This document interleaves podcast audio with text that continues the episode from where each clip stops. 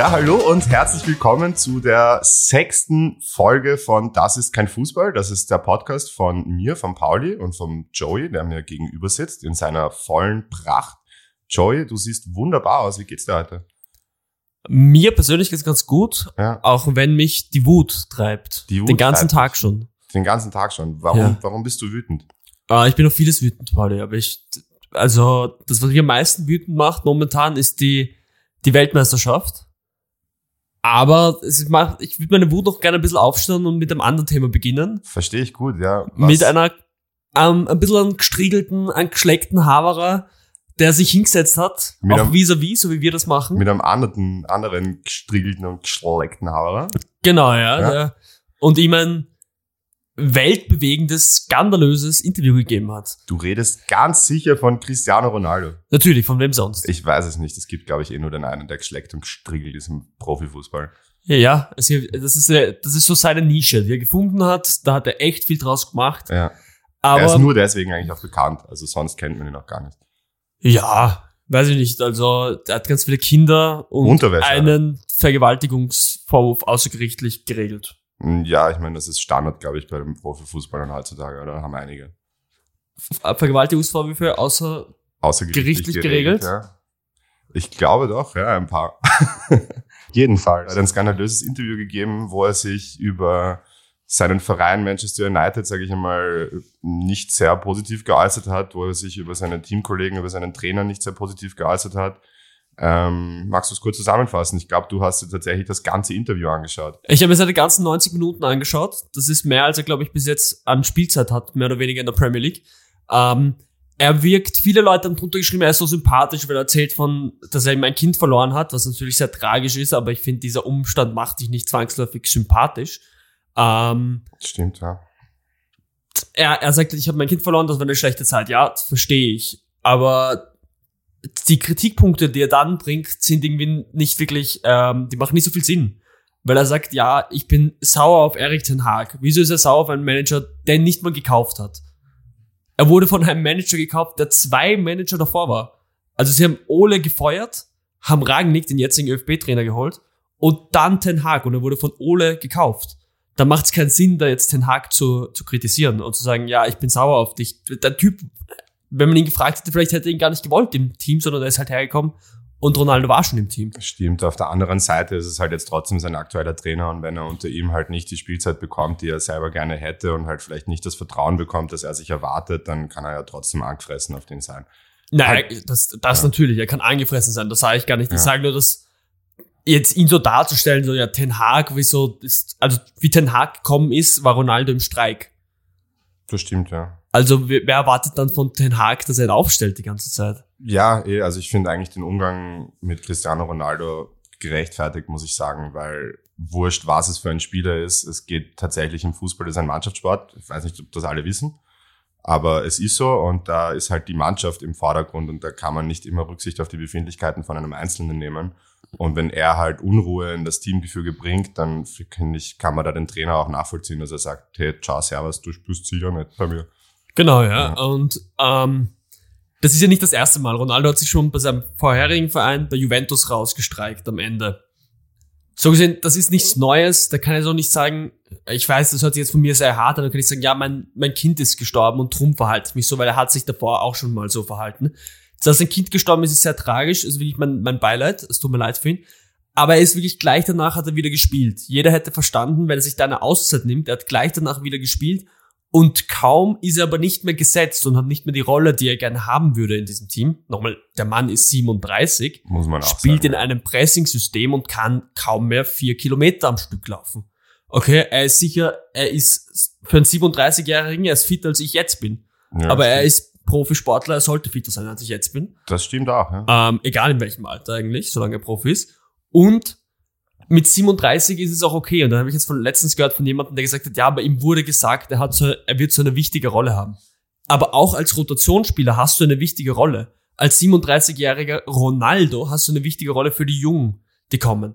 Und es ist eine wichtige Rolle, wenn du dann in der Europa League spielst, damit die Leute, die halt, wo es besser funktioniert, für die Premier League geschont sind. Und das ist auch okay. Und da so ein Interview zu machen, also wenn man an seiner, seinem eigenen Vermächtnis, seinem eigenen Erbe sägt, dann hat er das brillant gemacht. Ja, ich muss sagen, das ist auch, was ich eigentlich sehr schade finde in der gesamten Situation, dass jetzt mal unabhängig davon, ob man jetzt ein Fan von Ronaldo ist oder nicht, ähm, dass er einfach, er hat eine geniale Karriere, ist ein, Großartig. ein verrückt guter Fußballspieler, immer noch. Und es ist halt sehr schade um seine Legacy einfach, um seine Legacy, dass er. Legend, Not um seinen Legend-Status. Ja Genau, ja. ist es einfach ein bisschen schade, finde ich auch. Und allerdings dafür hat er jetzt dann, ja, letztes Wochenende, also es ist Montag heute, wo wir aufnehmen, muss man dazu sagen, letztes Wochenende das Internet gebreakt, sozusagen, mit seinem co-genialen, ja, ich will nicht sagen Partner, aber mit, sage ich mal, der Konkurrenzfigur seiner Karriere schlechthin, Ah, du redest von Messi. Louis. Louis, Louis, Louis. Louis. Alles, was die Bitches wollen, ist Louis Vuitton. Genau um den. Philosophen Moneyboy zu zitieren. krank, krank. Also wirklich großer Philosoph auch. Und ja, äh, Louis Vuitton hat ein Foto aufgenommen, zu, ich glaube, zur WM Mhm. ähm, mit Lionel Messi. Zur Schach-WM. Sie haben Schach gespielt auf dem Foto. Ähm, zur WM, ja, von Lionel Messi und Cristiano Ronaldo. Und also ich weiß nicht, ich kann mich nicht davor erinnern, dass es, sage ich mal, außer jetzt vielleicht auf irgendeiner Preisverleihung oder sowas, ein, ein Foto von den beiden zusammengegeben hätte. Und also Wer von den beiden glaubst du hat Analkugeln? Vibriert. generell oder Na, während dem Spiel. während dem Spiel. Hast du das nicht Während dem- mitbekommen? Ah, doch, bei der Schach-WM. Ja, der eine, der ja. Analkugeln zum Cheaten verwendet hat. Genau, ja. Okay, wild. Ja, da, da bin ich jetzt gerade nicht hingekommen. ich glaube, wer von den beiden hat Analkugeln? Ähm, Lass ich glaube uns beide. wissen. Ich ne? glaube beide. Lass es uns wissen. Ähm, wir geben einen Insta-Poll drauf. Wer hat Analkugeln? Geht auf, geht auf, das ist kein Fußball, Instagram-Account. Hier mal ein kurzer Plug. Votet, wer von beiden Ronaldo oder Messi die Analkugeln hatte. Ergebnis gibt's dann in der nächsten Folge, in der siebten Folge. Genau, oder in der Story. Wenn ihr eh schon folgt, dann seht ihr es auch. Oder in der Story. So, jetzt hast du, glaube ich, schon deinem Wut auf eine Person ein bisschen äh, Luft gemacht oder Auf ihn bin ich nicht wütend, ich verstehe es nur nicht. Okay, ja, aber es war auf alle Fälle schon, sage ich mal, ein, ein Thema, das ein bisschen negativ angehaucht ist. Ich würde sagen, wir bleiben jetzt dabei. Und ja, wir widmen uns dem Thema, das eigentlich zurzeit über allem steht, die WM in Katar. Ja. Also über allem natürlich nicht, aber jetzt in fußballerischer Sicht über allem steht die WM Ja, in ja. Katar. Ähm, ja, es gab sehr, sehr, sehr, sehr, sehr viel Kritik, würde ich einmal sagen, im, im Vorhinein an dieser WM. Zu Recht, wie wir, glaube ich, beide uns ziemlich einig sind. Ja. Die WM hat begonnen, also viele boykottieren sie, du auch bis jetzt, glaube ich. Ich muss sagen, ich habe es mir gestern angeschaut, damit du es nicht machen musst. Sehr gut, einer muss Ähm, leiden. Das Eröffnungsspiel. Du bist quasi am, am fußballerischen Kreuz für mich gestorben. Genau, ja, ich war Jesus Christus für diesen Fußball-Podcast Ja. praktisch. Danke. Ähm, gerne, gerne, kein Problem. Also ich muss sagen, ich habe mir nur die erste Halbzeit angeschaut, weil es wirklich ein Hundskick war. Also Katar kann echt nicht Fußball spielen. Ähm, es war generell, finde ich, eine so strange Zeremonie. Also es war alles irgendwie so komisch für mich zum Anschauen. Ich kann es nicht anders sagen. Und das Weirdeste an dem ganzen Tag fand ich persönlich, dass dann einfach am Abend nach dem WM-Eröffnungsspiel Österreich gegen Italien Freundschaftsspiel noch ist. aber so. war ein gutes Spiel, aber. War ein gutes Spiel, ja. Traumtor von David Alaba. Generell Österreich sehr gut gespielt. War Ja. auch das, das bessere Spiel an dem Tag, muss man ganz das objektiv. war aber zu erwarten. das oder? war schon auch zu erwarten, ja.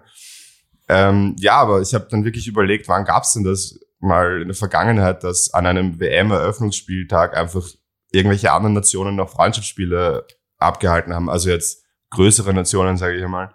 Eher nicht, eher nicht. Ja. Eher nicht, ja, mir ist nichts eingefallen. Also ich fand einfach, es war wirklich ein komisches, eine komische Veranstaltung, diese, diese Eröffnung. Ja, ähm, du hast ja erwähnt, ich habe es mir nicht angeschaut. Ein Boykott ist es nicht komplett bei mir. Es ist ein, ich schaue nur Spiele, die ich wirklich interessant finde, sei es jetzt politisch, USA gegen Iran oder einfach, weil ich sage, fußballerisch ist es cool, so Spanien, Deutschland. Da will ich reinschauen. Aber Katar gegen Ecuador, du hast es selbst beschrieben als Hundkick. Ich habe den kommen sehen, diesen Hundskick. Und Schon, gedacht, also wenn man österreichische Bundesliga gewohnt ist, ein Leckerbissen, muss man sagen. Fast, fast auf dem Niveau von Hartberg gegen Tirol oder so. boah, okay, das ist schon hochklassig. Ganz krank, ja. ähm, ja, dann das auch, also gut, die, die Menschenrechtsverletzungen, ich glaube, das haben wir aufgearbeitet in der letzten Folge, aber es sind ein paar Sachen, die einfach unglaublich sind. Also für mich. Mal beginnen wir mit einem, einem Fun Fact. Wir haben schon über das Wetter dort geredet, dass Ja. es ein bisschen unmenschlich ist. Weißt du, wo sich Katar, die Nationalmannschaft von Katar, vorbereitet hat auf die WM in Katar. In Österreich. In Spanien, weil es in Katar zu heiß ist. Ach so. Okay? Die haben sich bei dem, nicht mal die Einheimischen. Aber in Österreich haben sie sich auch vorbereitet, wollte ich kurz sagen. In, Wirklich? In Salzburg und in Vösendorf waren sie. Und in Vösendorf haben sie scheinbar sogar die Halle umbauen lassen, Oha, damit sie wirklich. sich besser vorbereiten können. In Salzburg irgendwie drei ganze Hotels angemietet, damit der ganze Staff mitkommen kann. Also Okay. man muss sagen, dafür sind die Leistungen jetzt entsprechend schlecht. Also Ja, ich hätte, ich hätte darauf gewettet, dass sie sich's kaufen werden. Aber ich finde das schon mal in- interessant. Die tragen das aus und bereiten sich nicht in ihrem eigenen Land vor, weil es zu heiß ist. Dann haben sie jetzt Bier verboten. Okay, da können viele Leute sagen, ja, hey, Bier, du wirst es auch 90 Minuten schaffen ohne Bier.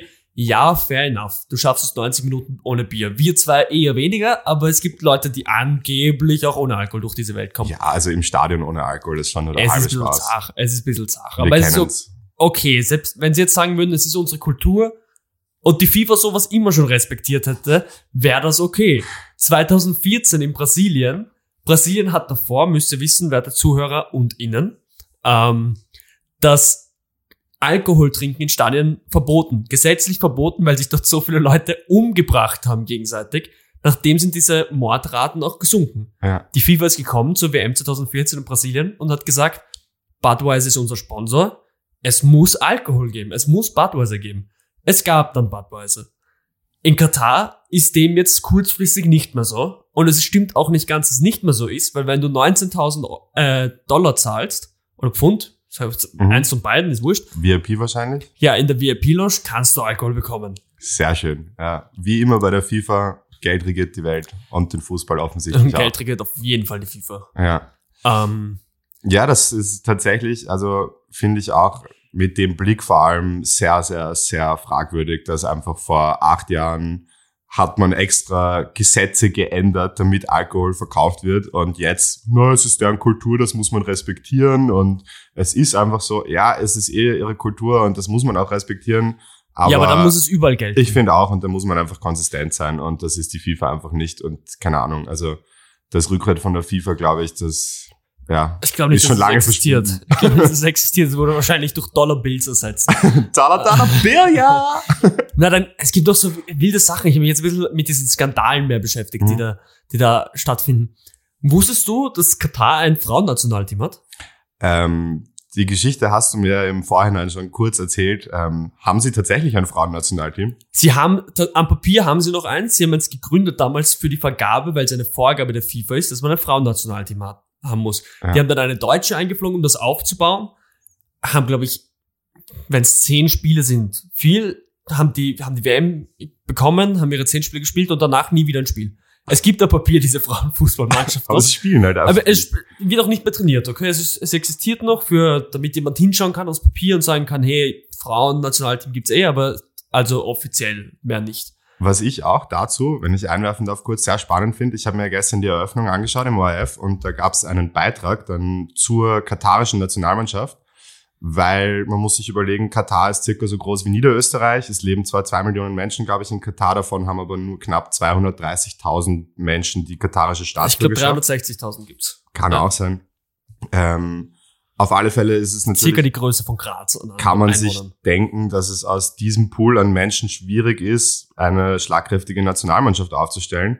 Was hat Katar gemacht? Die haben mal wieder ein bisschen ihre Kassen klingeln lassen und haben 2006, vier Jahre bevor die, Off äh, die WM offiziell vergeben war, haben sie angefangen mit dem Aufbau einer Fußballergeneration für die WM 2022. Und zwar haben die das so gemacht, dass sie eine riesen Jugendakademie gebaut haben in Katar Mhm. und dann weltweit, vor allem in Südamerika, Afrika und in Südostasien, Mhm. über drei Millionen Talente gescoutet haben. Und dann haben sie 5000 Talente aufgenommen in ihre Akademie, haben die dann eingebürgert und haben dann über Vereine, die sie in Europa gekauft haben, in der belgischen ersten Liga und in Ja. der spanischen zweiten Liga haben sie jeweils einen Verein, haben dann die in der Akademie in Katar aufgebaut, haben sie dann nach Europa rübergeschickt, dass sie dort Spielpraxis sammeln. Die Trainer mussten die ganzen katarischen Spieler immer von Anfang an aufstellen, lassen, damit die ja. Spielzeit bekommen und Übung bekommen und haben sich so in Wahrheit wirklich eine Fußballergeneration herangezüchtet, die jetzt für diese WM ähm, praktisch Leistung bringen soll. Die Und offensichtlich immer noch scheiße ist. genau, was ich aber sehr spannend finde, ist nämlich, dass diese Generation an katarischen Spielern hat den Asien Cup gewonnen. Ja, das, wus das wusste ich, ja. Und in Asien gibt es ja doch Mannschaften wie Südkorea oder Japan, die jetzt, sage ich mal, schon kicken können. Ja, das, das glaube ich war gekauft. Und das finde ich nämlich sehr spannend, weil ich habe eben das Eröffnungsspiel gesehen und die waren so weit entfernt davon, dass sie Fußball spielen, die Katarer. Also ich meine, sie haben Fußball gespielt, Ja. aber halt wirklich nicht auf hohem Niveau. Und eigentlich ziemlich traurig, wenn du dir überlegst, die züchten deine ganze Generation an und dann kommt das halt dabei raus, ist schon, kann man auch besser machen. Ähm, ja, der, Org 3 Millionen, das musst du denken, das sind fast zehnmal so viele Leute wurden gescoutet, wie überhaupt es Katari gibt. ja, Das ist schon arg. Ähm, dann, also ich, ich meine, ich würde noch gerne über Gianni Infantino kurz reden mit seiner ganz komischen Ansprache. Heute fühlt er sich Katari, heute fühlt er sich Ar arabisch, heute fühlt er sich schwul, was auch immer, weil er die Diskrimination dieser Leute versteht, weil er rote Haare hat. Hatte, mein, hatte, er hat eine Glatze. Hatte, hatte. Ich meine, wenn wir uns alle ehrlich sind, wissen wir, dass rote Haare haben viel schlimmer ist. Ja, also ich meine, wenn man vor allem vergleicht, so jetzt irgendwie ein Gastarbeiter in Katar, der halt stirbt Dass sich beim totschuftet. ist schon nicht so schlimm, wie rote Haare zu haben. Na, na, Also, äh, Yo. Infantino wäre lieber gestorben. Also, drum hat sich die Glatze ja, gemacht. warst nicht die Glatze. Alter, wirklich äh, Wahnsinn, Wahnsinn, die Dreistigkeit. Die Dreistigkeit. Was aber, noch zwei letzte Sachen. Ähm, der Boykottgedanke ist ja zumindest in Österreich gar nicht so durchgetreten, scheinbar, weil es haben laut ORF mehr Leute das Eröffnungsspiel geschaut, als noch bei der WM in Russland. Hingegen die Deutschen haben deutlich weniger geschaut. Ja. Da sind glaube ich, so wenige wie zuletzt 2002 oder so, weil 2006 war es in Deutschland, haben ganz Ja. viele geschaut und nie wurde so wenig geschaut. Das ist immer ein bisschen, welches Land die Prioritäten richtig hat und das ist eindeutig Österreich. Ja. Also, Laut, WM, laut von einem Boykott schreien und dann aber trotzdem schauen. genau, ja. Das ist Österreich. Das ist, das, das ist eigentlich, finde ich, das ist eine gute Metapher für Ich Österreich. finde ja auch, ähm, heute ist ja auch noch eine ganz spannende Sache passiert, nämlich es wollten ja einige ähm, Kapitäne von europäischen Mannschaften wollten ja mit dieser One Love Stimmt, ja. auftreten. Und Vielleicht musst du kurz erke- erklären, was es ist. Genau, also der weiß. Kapitän trägt ähm, immer eine Binde am Arm, die ihn praktisch als Kapitän ähm, Kennzeichnet. Ja, kennzeichnet am Spielfeld. Und es wollten einige Kapitäne, ich glaube sieben an der Zahl von europäischen Mannschaften, wollten eine Binde tragen, wo ein, ein Von, von Herz, großen europäischen Mannschaften, genau, so von Deutschland, Niederlande, Portugal. England, Genau. Genau.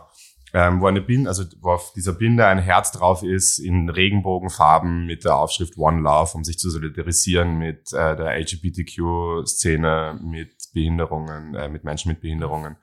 Ähm, und halt, sage ich mal, mit, mit generell Menschen, die unterdrückt werden in diesem System oder die dort keinen Platz haben. Die Mhm. FIFA hat daraufhin gemeint, ähm, jeder Spieler, der das macht, kriegt eine gelbe Karte, Aber wa was ist denn der offizielle Grund der FIFA? Warum das überhaupt nicht geht? weil es ein politisches Statement ist. Tatsächlich nicht. Nein? Der ganz offizielle Grund ist, sie haben einen Dresscode und sie haben ja Regeln, wie sich die Spieler anzuziehen haben.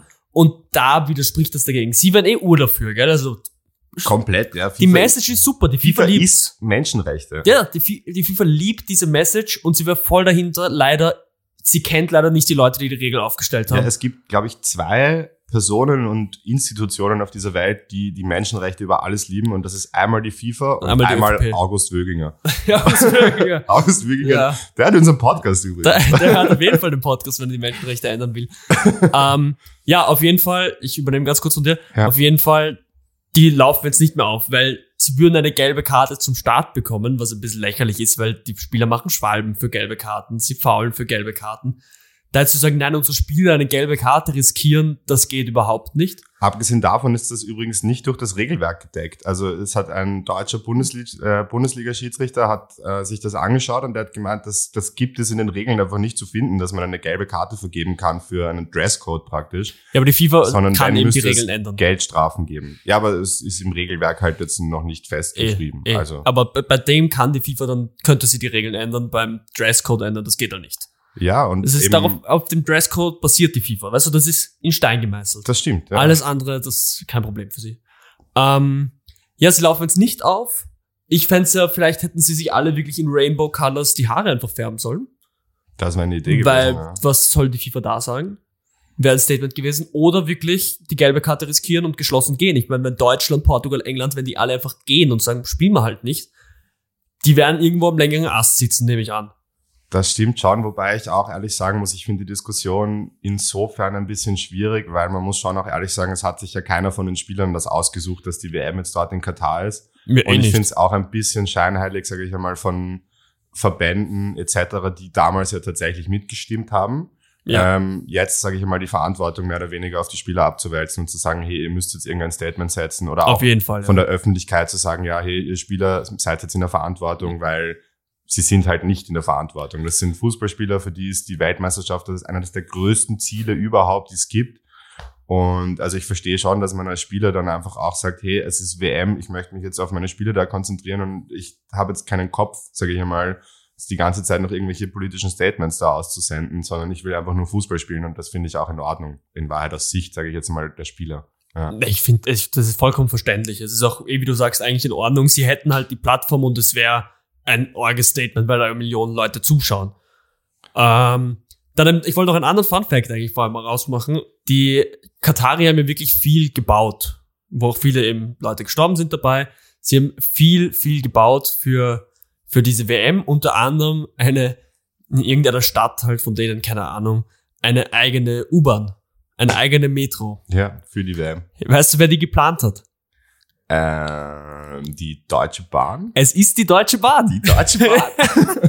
Mann, als Deutscher würde ich mich so aufregen, dass die schaffen, einen pünktlichen Zug in scheiß Katar hinzustellen, aber ich den vierten IC hintereinander durchlassen muss.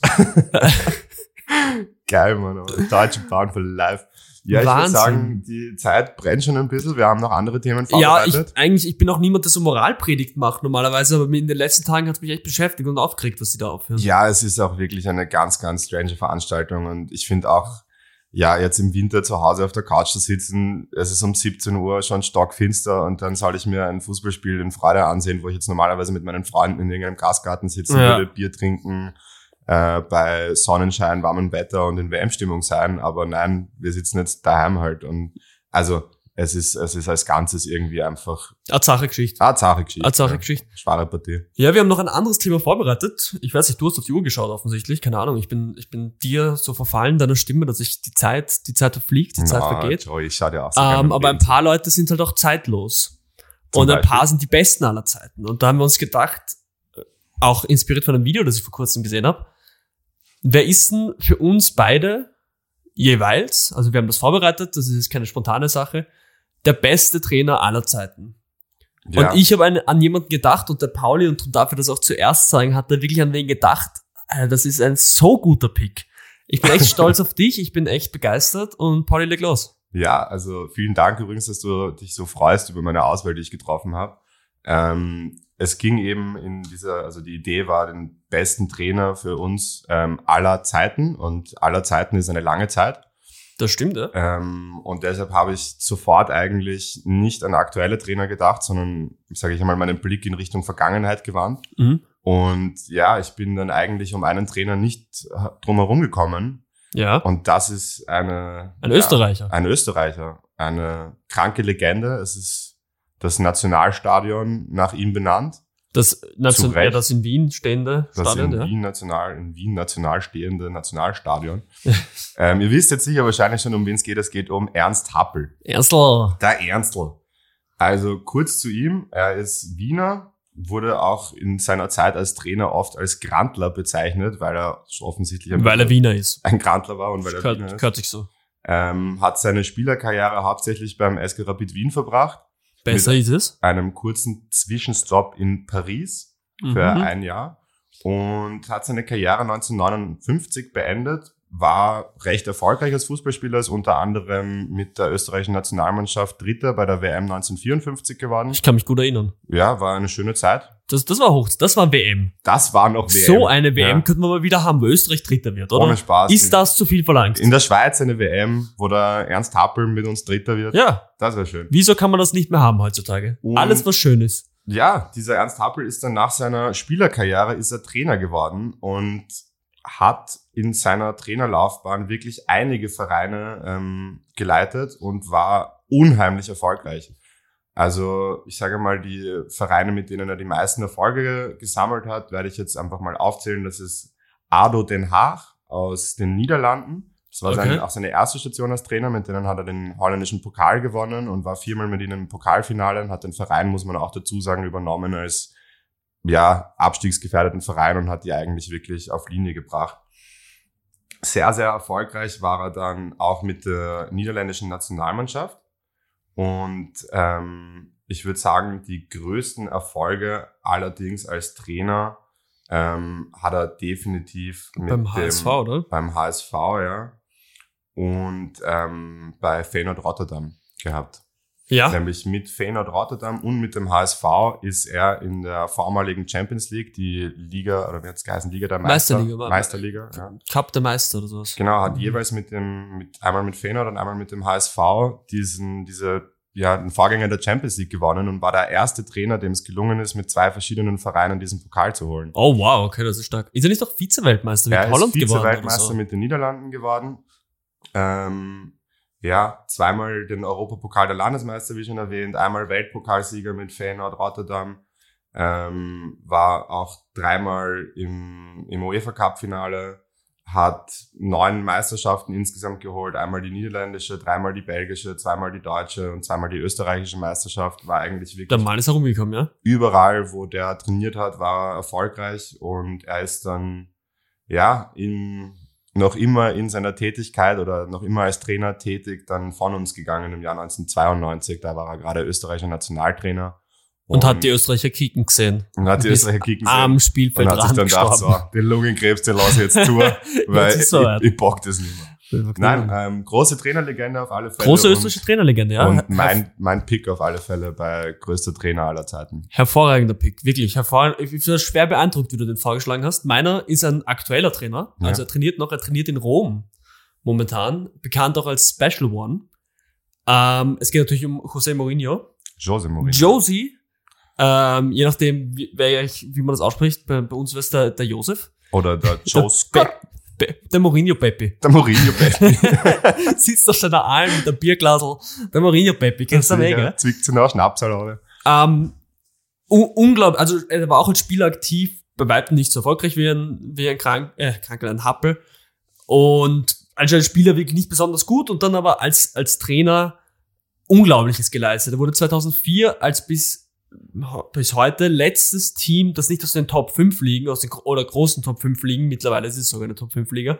Ähm, das wären jetzt England, Deutschland, Italien, Spanien und Frankreich, die von denen wir meinen, ich weiß, mittlerweile nach dem Koeffizienten ist Portugal dabei, aber war der letzte, der das geschafft hat, 2004 mit dem FC Porto die Champions League zu holen, ist danach zu Chelsea gegangen, hat geschafft, mit Chelsea Meister zu werden, ähm, zweimal, ist danach zu Real Madrid gegangen, hat von, äh, Entschuldigung, ist danach zu Inter gegangen, hat mit Inter das Triple geholt, war also Meisterpokalsieger und Champions League Sieger, ist dann zu Real Madrid gegangen, hat es dort geschafft, die Barcelona-Dominanz zu brechen, wenn auch nur kurzfristig, mit einem damaligen Punkterekord in der Liga, ist dann zurück zu Chelsea gegangen, ist noch einmal Meister geworden, ist dann zu Tottenham gegangen und zu Manchester United. Bei Manchester United hat er die Europa League gewonnen zum Beispiel. Bei Tottenham war er im Finale, wurde genau davor gefeuert, niemand weiß genau warum ist jetzt bei der AS Roma, hat mit der AS Roma die Conference League gewonnen, ist daher, gut, es gab erst eine, eine Staffel sozusagen, eine Saison Europa Conference League. Der einzige Trainer, der die Champions League, die Europa League und die Conference League gewonnen hat, ähm, war unglaubliche neun Jahre in Liga-Heimspielen ungeschlagen. Das ist schon ein 150 Spiele war dieser Mann daheim in der Liga mit diversen Vereinen ungeschlagen. Bei Inter hat er gar nichts verloren, bei Porto hat er irgendwann mal eins verloren und dann ist es losgegangen. Bei Chelsea beim ersten Mal Chelsea kein einziges Heimspiel in der Liga verloren, mit Inter kein einziges. Und dann das 151. da war er gerade Realtrainer, hat er verloren. Gegen, ich weiß es gar nicht mehr. Also, irgendwie, also wirklich ikonische Sprüche auch. Ja, ich finde auch, das Beeindruckendste an seiner Vita ist eigentlich, dass er im Gegensatz zu anderen aktuellen Top-Trainern, sage ich einmal, eigentlich meistens schwächelnde Mannschaften übernommen hat. Und nicht so, sage ich mal, den größten der Liga, wie jetzt Pep Guardiola das eigentlich gemacht hat, zum Beispiel. Ja, da muss man sagen, Pep, vor allem mit Barcelona, war Barcelona auch gerade nicht besonders gut, mhm. wer es übernommen hat. Die, die anderen Sachen mit Manchester City und mit Bayern, okay, aber ein bisschen ein Mythos, dass er bei, bei Barca das weltbeste ja, ja. Team übernommen hat. Ja, das sind unsere Picks und dann haben wir noch äh, eine Kategorie, eine wiederkehrende Kategorie. Die ihr schon alle kennt. Eine, eine Rubrik also. Ja. Die alle schon Was wurde denn aus? Oder was wurde denn aus Spieler XY? Heute, heute fragst du mich mal wieder, gell, was, was wem wurde. Ich frag dich ja, und ich habe ich hab zwei Mittelfeldspieler mit. Okay. Ähm, soll ich dir die Namen direkt sagen oder soll ich so ein paar Tipps geben und vielleicht fällt es dir auf? Machen wir mal mit Tipps, machen wir es ein bisschen. Okay, der erste Spieler, Mitglied von Mourinhos Triple Team. Mhm, Wesley Snyder. Es ist Wesley Snyder. Krank. Es ist, wow. Es ist Wesley Snyder. Was wurde denn aus Wesley Snyder? Wow, Wesley Snyder, wenn mich nicht alles täuscht, hat er seine Karriere bei Galatasaray Istanbul beendet. Mhm. Ähm, boah, was macht er? Ich würde jetzt einfach mal sagen, ehemaliger Fußballer, mir fällt jetzt nicht ein, dass er Trainer oder sowas ist. Ich sag WM-Botschafter für die WM in Katar, paar Knädel machen. Ah, kein schlechter Tipp, aber nein, tatsächlich, er setzt sich für Menschenrechte ein und gegen Menschenrechtsverletzungen. Er ist im Ruhestand, genießt den wirklich sehr. Okay. Also man merkt, Hast du ihn gefragt? Oder ist er blatt geworden? er ist, er ist, er ist sehr ründlich geworden. Ja. Okay. Ähm, das hat man nämlich gesehen in einem von ihm veranstalteten Benefizspiel für die Ukraine. Darum sage ich, er setzt sich für, für Menschenrechts ein. ein. Ähm, mehr macht er momentan eigentlich nicht. Er ist wirklich nur im Ruhestand. Er chillt. Darf man auch einmal. Ja, es ist auch Wenn es bei uns so okay. gut läuft, in sechs Folgen vielleicht auch. Ja, Wesley, Shoutout an dich, komm mal vorbei. Genau, ey, Wesley. Ähm, Shoutout auf Holländisch. Ja, ähm, Chauch, Chauchaut. Chauchaut. ähm, ja, also bei Real war der schon gar nicht schlecht, ist dort Meister geworden, mit, mit Inter eben das Triple geholt, in dieser Saison nicht mal in den Top 3 der, des Ballon d'Or gewesen. Er, er hat Champions League Liga, Liga äh, Champions League Liga und Cup gewonnen, ist im WM-Finale gestanden, wurde zum zweitbesten Spieler des WM-Turniers gewählt, hat in fünf Spielen vier Tore dort geschossen, ist nicht einmal in den Top 3 gewesen. ja, aber über komische Auswahlen beim Ballon d'Or haben wir ja auch schon mal gesprochen. Ja, ey, aber da kann man sehen, das ist nichts Neues. Das ist tatsächlich so gewesen, wie nur die Journalisten entschieden haben. War er in den Top 3. Und dann haben sie aber kurzfristig noch hinzugefügt, dass eben noch, noch Coaches und Kapitäne abstimmen können und auf einmal waren es nur noch Barcelona-Spieler. Bisschen interessant. Ähm, ja, aus ihm wurde ein, ein entspannter Kerl. Ein entspannter, Ein entspannter Mann, Kerl. Ein, ein Mann, der gemeint hat einmal, hätte er mehr trainiert, wäre so gut gewesen wie Messi oder Ronaldo. Ja, aber er ist lieber feiern gegangen. Er hat, er hat einfach gechillt. Er ist ein entspannter Kerl. Jetzt, er war immer ein entspannter Kerl, er chillt halt. Sympathischer Typ, der Wesley. Und der zweite ähm, ist ein bisschen ein kontroverser Pick. Mhm. Hat sich einmal mit Erdogan ablichten lassen, hat danach sehr viel Pushback bekommen. Ich glaube, ich weiß, um wen es geht. Mesut Özil. Mesut Özil. Was wurde aus Mesut Özil? Puh, äh, das ist tatsächlich gar nicht so leicht. Mesut Özil, glaube ich, ja, einer, der als Cristiano Ronaldo vorgemacht hat, wie man seine Legacy kaputt machen kann. Ja, ja. Zum Teil, geht, also fußballerisch finde ich, also das mit dem Erdogan-Foto damals ist natürlich, ja, werden wahrscheinlich Leute anders sehen. War damals auf alle Fälle in Deutschland ein, ein Riesenskandal. Ein Riesenskandal, ja. weil es kurz vor der Weltmeisterschaft, glaube ich, passiert ist sogar. Und damals war noch ein bisschen mehr Stress mit dem Erdogan, weil der Putin damals noch ein bisschen mehr gechillt hat. Auf alle Fälle. Ähm, der ist von Arsenal weg zu Fenerbahce Istanbul. Und Das stimmt, ich glaube, ja. da ist auch sein Vertrag aufgelöst worden oder er hat Ja. den Vertrag aufgelöst, weil er irgendwie nicht so Er war positiv nicht so gut. Aufgefallen ist, ja. Und jetzt, glaube ich, spielt er immer noch in der Türkei bei irgendeinem Verein, dessen Namen ich nicht kenne. Ja, welche Stadt? Ähm, Istanbul. Istanbul, ja. Aber Ba- man muss bei mal auch Shakshi hier. Başakşehir. Das Aber- ist eh der Erdogan-Verein, oder? Ich glaube, es ist der Erdogan-Verein. Und das wirklich, wirklich Tragische für einen Spieler, der wahrscheinlich in seinem Prime, könnte man argumentieren, der beste Spielmacher der Welt war, Ja. ähm, zu dem Zeitpunkt, spielt jetzt bei der Reservemannschaft von Ei. Istanbul Başakşehir. Der einzige Spieler, der es je geschafft hat, in der Champions League, der EM, der WM, der Premier League, La Liga und der deutschen Liga die meisten Assists gemacht zu haben. Ähm, Arsenal-Legende eigentlich, auch wenn es am Ende nicht so gut geändert hat. Da gibt's ja auch böse Zungen, apropos Menschenrecht, dass Arsenal halt und die äh, Premier League chinesische Sponsoren hat und er hat sich gegen die Misshandlung äh, und Internierung der, der Uyghur rein, ähm, geäußert und war dann sehr schnell weg. Ob es jetzt zusammenhängt oder nicht, hat er hingestellt. Ja, ich meine, seine Leistungen waren halt auch nicht mehr. Seine Leistung war auch nicht mehr so Klar. gut, das stimmt, ja. Ähm, ja, damit sind wir durch.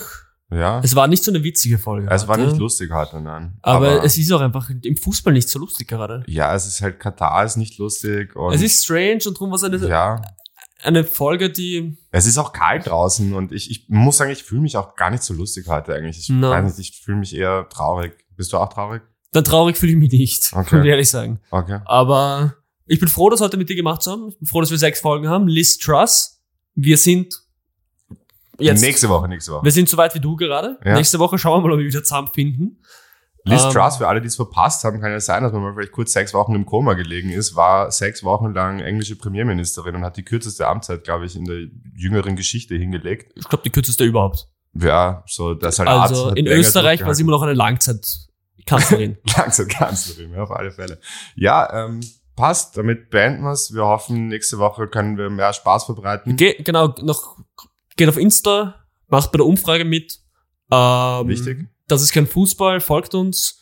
Folgt uns auf, auf Spotify, Notifications an. Ich weiß, es ist ein bisschen eine, ein Ding, so man hört das immer, aber macht es. Es ist cool, wenn wir, wenn wir Hörer haben. Ich freue mich über jeden.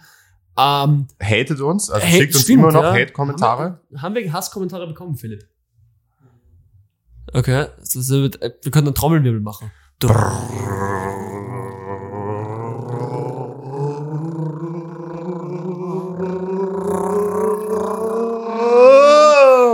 keine Hasskommentare bekommen hier bei und Herz. Kein, kein Hass. Was seid ihr für beschissene, nette Fans ohne Spaß? Also das muss ich jetzt schon einmal hier, ich glaube, da spreche ich jetzt für unser gesamtes Team, unser ganzes Cater-Team. Ganz das Ihr nicht, seid echt eine herbe Enttäuschung. Wir haben uns echt auf Hass gefreut, auf Beleidigungen gefreut, auf Beschimpfungen, auf, ja, Auf das, auf das Tiefste. Auf ja, das auf, Derbste. auf beim paar gute Deine Mutter-Witze. Na, ich bin enttäuscht. Ich bin auch sehr enttäuscht. Also, ich glaub, bin nicht böse, ich bin nur enttäuscht. Ich bin sehr enttäuscht. Auch, ja. Ich würde sagen, damit beenden wir es jetzt, weil ich habe echt keine Lust mehr. Nein, nein, nein.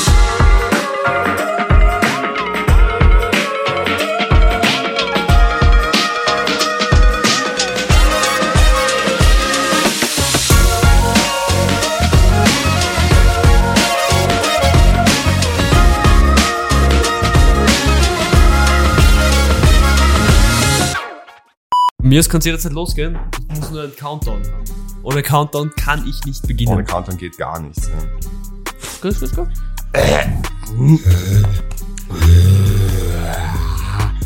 Lali.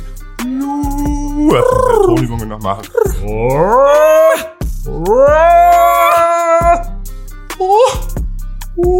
Ja, das war zu, das war zu hoch, Pauli. Und Snap.